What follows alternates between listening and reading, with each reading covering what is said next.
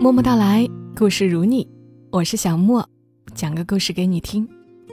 本期节目的故事出自于公众号“朱小浅”，一个只写真实故事的公众号。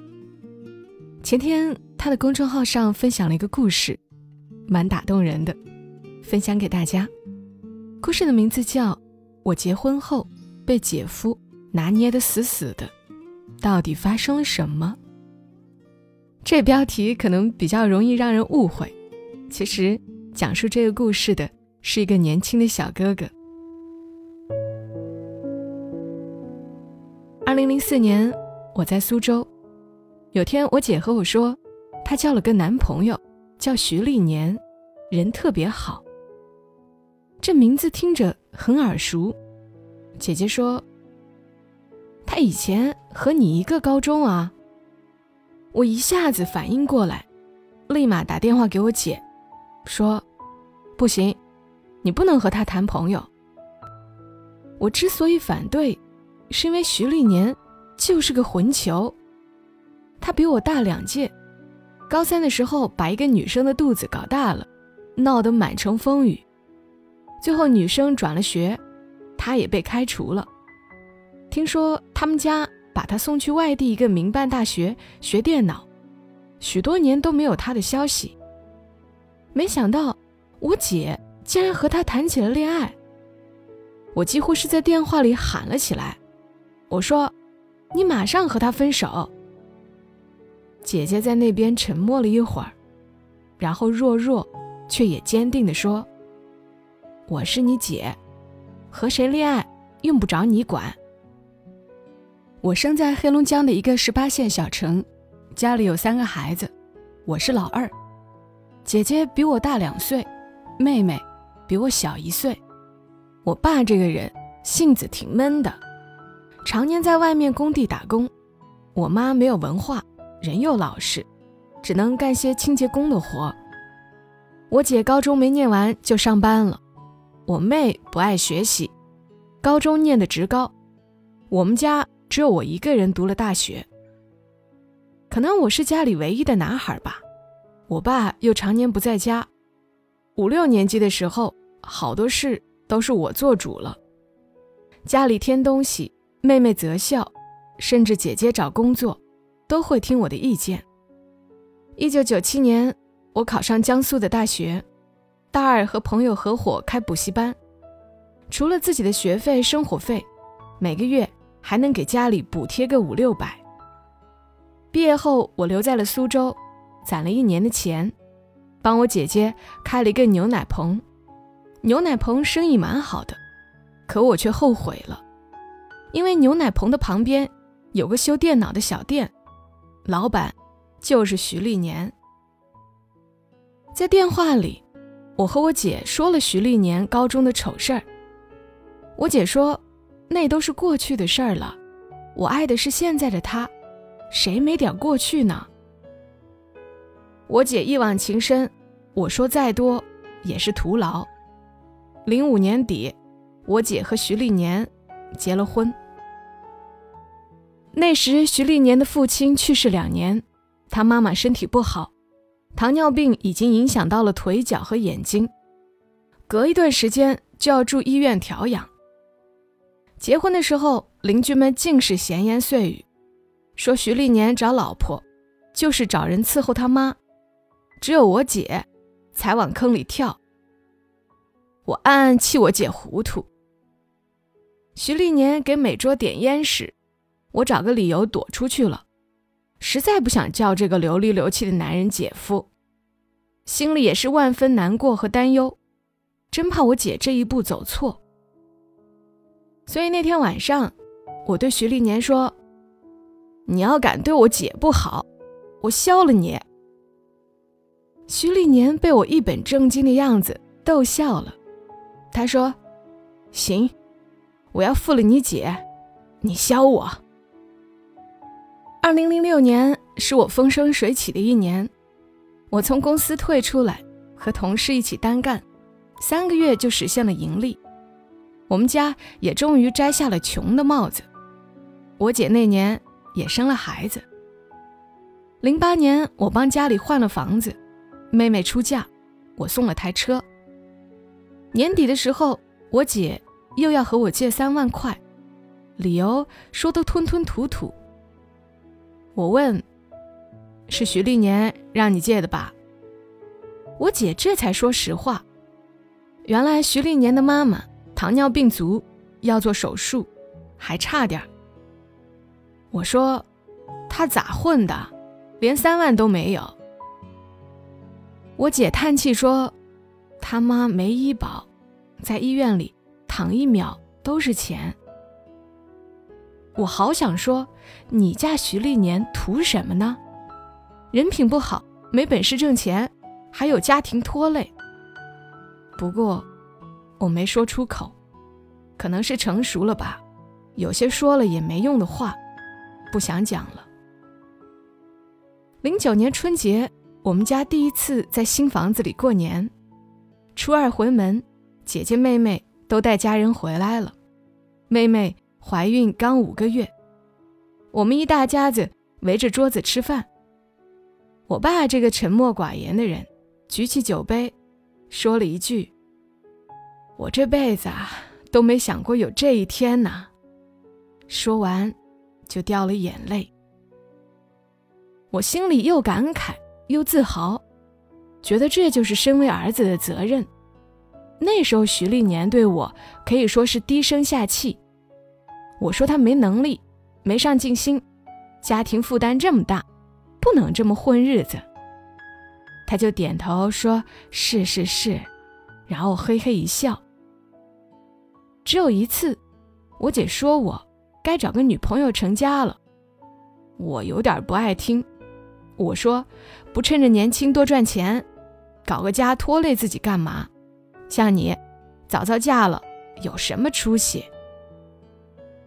徐立年当即给了我后脑勺一巴掌，说：“怎么跟你姐说话呢？没大没小的。”我脸上有点挂不住，刚想发怒，家人就把我们拉开了。其实也算不上什么大事儿。但那天家里人的态度，让我感到意外。虽然是劝架，但好像都在维护徐丽年，反倒显得我像是这个家里的外人。一一年的时候，我交了女朋友，江苏的一个女孩，漂亮也可爱。我出钱让爸妈来江苏旅行，顺便看看他。徐立年的母亲。也是那一年去世的，而我爸在那一年查出了心脏病。我爸来江苏时，我就觉得还好，但十一我回家时，却经历了惊心动魄的一刻。应该是十月三号吧，晚上我爸吃药的时候噎住了，他猛地咳了几下，药出来，可人也倒在了地上，不省人事。我吓得喊。手机呢？快打幺二零！徐丽年连忙跑过去，解开我爸领口的扣子，是我爸的呼吸，然后拍手就给我爸当胸三拳。我急了，拉住他说：“你干嘛呢？心脏病不能随便动。”徐丽年揪住我领口，猛地一摔，大喝一声：“滚开！”我第一次知道他有那么大劲儿。整个人被他给扔出去了。我也第一次被他的气势镇住了，傻呆呆的看着他。而徐立年根本没空理我，他先摸我爸脖梗上的脉搏，发现没有，开始按压胸腔，喊我姐配合人工呼吸。他就那么一直按，一直按，十几分钟过去了，额头上豆大汗珠流到眼睛里，他也不停。直到我听见救护车警笛声了，我爸忽然吸了口气，发出“嗯”的一声。那天我爸被徐立年按断了两根肋骨，但我爸让他生生从鬼门关拉了回来。医生说猝死抢救有黄金四分钟的说法，虽然徐立年手法不专业，但起了大作用，要不然人多半就没了。晚上，我爸留院观察，我妈和姐姐在病房里陪护，我和徐立年在楼下抽烟。我沉默了一会儿，说：“今天，谢谢你啊。”他嘿嘿一笑说：“没啥，刚才摔着你没？怕你耽误事儿，下手没轻重了。”我尴尬的摇了摇头说：“没事儿，你咋知道怎么抢救呢？”这下可拉开徐立年的话匣子了。他说：“你在外面工作不明白。”身边有老人，就得学这些。他一边比划，一边说：“怎么做心脏复苏？怎么做人工呼吸？人要是噎住，怎么催吐了？要是骨折，怎么上甲板？”我说：“你会的可真多。”徐立年猛抽了一口烟，缓缓吐出来说：“可惜啊，我老娘半夜走的。”我一样也没用上。没想到他这么混的一个人，也有这么感性的一面。我安慰他说：“你妈那病，活着也是煎熬，走了其实是解脱。”他拍了拍我的肩膀说：“你不懂，爸妈活着，你老嫌他烦，可有一天没了，你就觉得根断了，这辈子。”再没人喊你回家吃饭了。徐立年的这番话扎在了我心里。我回了苏州后，每每一个人的晚上，我就会想起来。我和父母交流不多，是性子使然，也是没有什么共同语言。但他们就像根定海神针，不论我离家多远，哪怕是一个月不打电话，但我的心是稳的。觉得自己是个有家的人，也是从那时起，我对徐立年有了改观，默默在心里感谢他，不只因为他救了我爸，也因为他对我们家的照顾。以前爸妈身体好还不明显，现在我才发觉，自己没资格瞧不起他。父母看病、住院、陪床，家里搬个东西，过年过节大扫除。哪一样都缺不了他，也难怪我爸妈都像亲人一样维护他。有一次和我姐在微信上聊天，她说：“你能在外面安心闯，得感谢历年替你尽了这么多年的孝。要是以前我肯定嗤之以鼻，但现在我深有感触。”我说：“姐，替我谢谢姐夫。”后来没隔一会儿，徐历年给我发来一个九块九的红包，我发回一个问号，他回：“改口费，你得收啊。”大概是我姐截图给他了。他说：“我娶你姐这么多年，你第一次叫我姐夫。”我这才知道自己竟从没有叫过他姐夫。我录了语音说：“谢谢你。”姐夫，他马上录了一段哈哈哈哈发过来。我能想到他嚣张的样子，忍不住也笑了。二零一四年是我人生的低谷，本来我都要结婚了，可是生意遭到了背叛，合伙人卷钱跑了，给我留下一屁股债。我连婚房都卖了，才勉强还上。未婚妻。自然和我分了手。给员工发遣散费那天，我心里一片灰暗，忽然就懂得了什么叫兵败如山倒。奋斗了这么多年，以为立住了脚跟，结果一个疏忽，就变成了一无所有。从办公室出来，我给上锁的大门拍了张照片，发在朋友圈，配了句“人间不值得”。我姐打电话来问咋了，我说没事儿，就是瞎感慨，然后我就把那条删了。当天晚上凌晨三点多，我家门铃大作，没想到竟然是徐立年。我睡眼惺忪的打开门，他一声怪响：“哎呀，我的妈呀！你可吓死我了，祖宗！”接着就给我姐打电话报平安。原来他俩看了那条朋友圈，担心我要自杀。徐立年马上订了红眼航班的机票，从老家开了一个多小时的车，去哈尔滨登机。因为苏州没机场，他凌晨一点多才从上海下机，又打出租车一路赶到苏州。我嘴上淡淡的说：“至于吗？”可我心里是热的，一股股的往眼睛上涌。徐立年张开手臂，给了我一个巨大的拥抱，说：“小子，你比我想的能扛事儿呀。”忽然之间，我就绷不住了。我要怎么说呢？我都三十多岁了，第一次有个肩膀让我靠一下。我一个大男人。把头靠在徐立年的宽厚肩膀上，像个小孩似的，哭得一发不可收拾。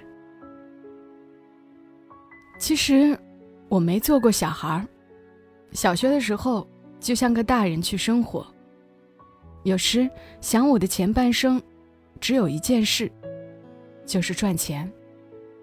不玩，不恋爱，不结婚，可能是穷怕了吧，害怕失败。害怕一无所有，害怕退回那种一分钱掰成八瓣花的穷日子。我不愿提起童年，因为穷代表的不只是吃不饱穿不暖，还有数不完的歧视。同学会笑你是民工的儿子，他们在我妈负责的路段扔一地瓜子皮儿让她扫，他们把泡泡糖放在我妹的头发上，害得我妹。剪光了头发。我姐发育早，他们就跟着说各种下流的话。因为你穷，连老师都不太愿意管你的事儿，批评别人都夹着对你的刺儿。其实谁不想做一次小孩啊？在你受委屈和伤害的时候，有人抱着你说没事儿，有我呢。只是我到了三十四岁，才出现这个抱着我的人。徐立年拍着我的背说：“没事儿，没事儿，哭出来就好了，跟我回家养养，咱们从头再来。”我妹说：“天哪，这激情四射的画面，怎么没让我赶上呢？”也是二零一四年，我结束了苏州的一切，回了老家。徐立年说：“现在家乡建设的也不错，要不试试回家发展？”而我也真的有点累了，我回家，家里人特别高兴，尤其是爸妈，毕竟年龄大了，更想我在他们身边。我在家休息了半年，重新筹备起了生意。徐立年跟着忙前忙后的跑，他这个人是真细心，用我妹的话说，就是个事儿妈。其实，我也是从妹妹嘴里知道的。这些年，我们家所有的事儿都有他。第一次陪我爸复诊，看着徐立年推着他楼上楼下的做检查，各种门儿清，我心里特别惭愧。说实话，我一直以为是自己撑起了这个家，可是事实上，是徐立年用他的大手拉扯着家里的每个人不掉队。许多年后。我再回想起苏州那一晚，女朋友没了，房子没了，公司没了，保不准天一亮，我就从阳台翻下去。如果没有他，二零一七年我结婚了，老婆大人是徐立年介绍的，此处省略一万字赞美。那一年，徐立年有个北京回来的朋友来看他。据说混得很有排面，徐立年拉着我一起去认识。吃饭的时候，这位朋友就喝大了，然后抱着徐立年哭。我发现好多男人都喜欢抱着徐立年哭，徐立年就哄他说：“没事儿，没事儿，哭出来就好了。”我忍不住翻白眼，竟然和我用的是同一套说辞。朋友说：“当年是我对不起你呀。”我这才知道，高中那个怀孕的女生，是他女朋友，他是尖子生，徐立年最后仗义出头，替他认了。后来他考上了北京的九八五，和那个女生在一起了，而徐立年只能读民办。那天晚上，我和徐立年喝得醉醺醺的，不能开车，就走了会儿夜路。我问他：“你被冤枉这么久？”怎么就不说呢？你好歹把真相告诉我姐呀。他搭着我的肩膀说：“我这个人混，但有一条底线，说到做到，讲义气。”我看着他沾沾自喜的样子，莫名的就有些感动了，因为有他这样真诚的人做我一辈子的亲人，是我的荣幸呀。难过，我爸妈、我姐、我妹都很喜欢他，说他是这个家的定海神针，有他在，这个家就不会散。甚至我老婆，我老婆的娘家人也都对他赞不绝口。有次我和老婆吵架，吵得恨不得离了算了，徐立年喊我们过去吃饭，像个大家长那样，动之以情，晓之以理。我和老婆出来的时候是手牵着手的。我姐说，徐丽年就是个事儿妈，啰嗦死了。是骄傲的语气。以前我觉得我在外面拼命打拼，给家人最好的是家里的主心骨。其实每天陪在家人身边的姐夫，才一直在为家里大大小小的事儿费心，这是金钱买不到的。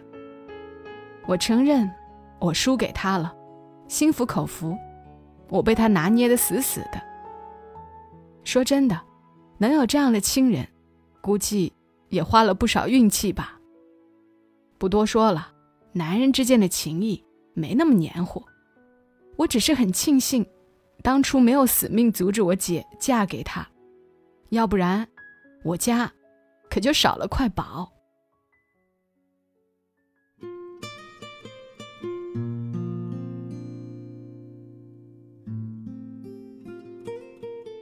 好了，故事讲完了，蛮难得的一个故事。